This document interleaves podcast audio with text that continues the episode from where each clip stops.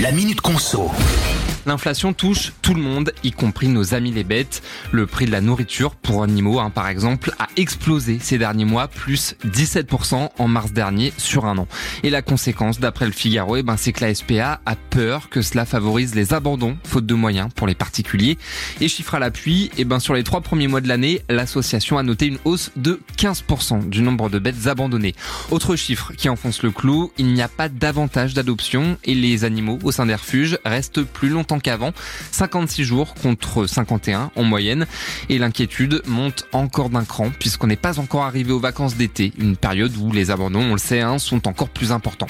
De son côté, la SPA connaît aussi des augmentations. Et ouais, parce qu'il faut savoir que dans les refuges, avec la hausse de l'électricité ou encore de l'eau, eh ben, le coût moyen d'un animal est passé de 600 à 950 euros.